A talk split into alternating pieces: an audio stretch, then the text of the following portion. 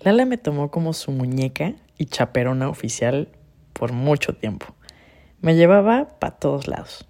A la oficina, a ver proveedores, a surtir mercancía. Y así aprendí lo que era que una mujer en la familia estuviera encargada de uno de los negocios. Me ponía a hacer el corte de caja, a atender a los clientes, incluso cuando ni todos los dientes tenía, pero ahí andaba yo de chimuela disque ayudando a atender al cliente.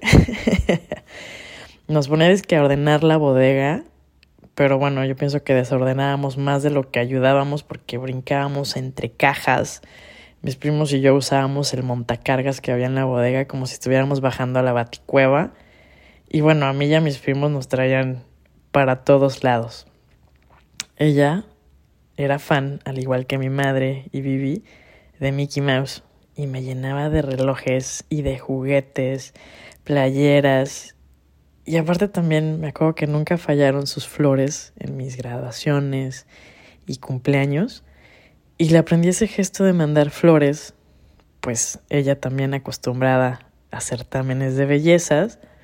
Y yo, al contrario, llegaba oliendo a miércoles con mi overol y botas de lechero cuando los fines y las vacaciones me la pasaba en el rancho. Pero bueno, gracias por llenarme de amor, peinarme y colgarme los moños más grandes del universo.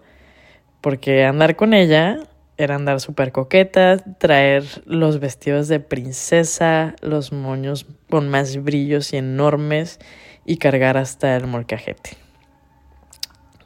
Oye, Lala, todavía sigo igual de fan de Mickey, tanto que empecé recibiendo este año en Disneylandia y bueno, te mando saludos el ratón Miguelón.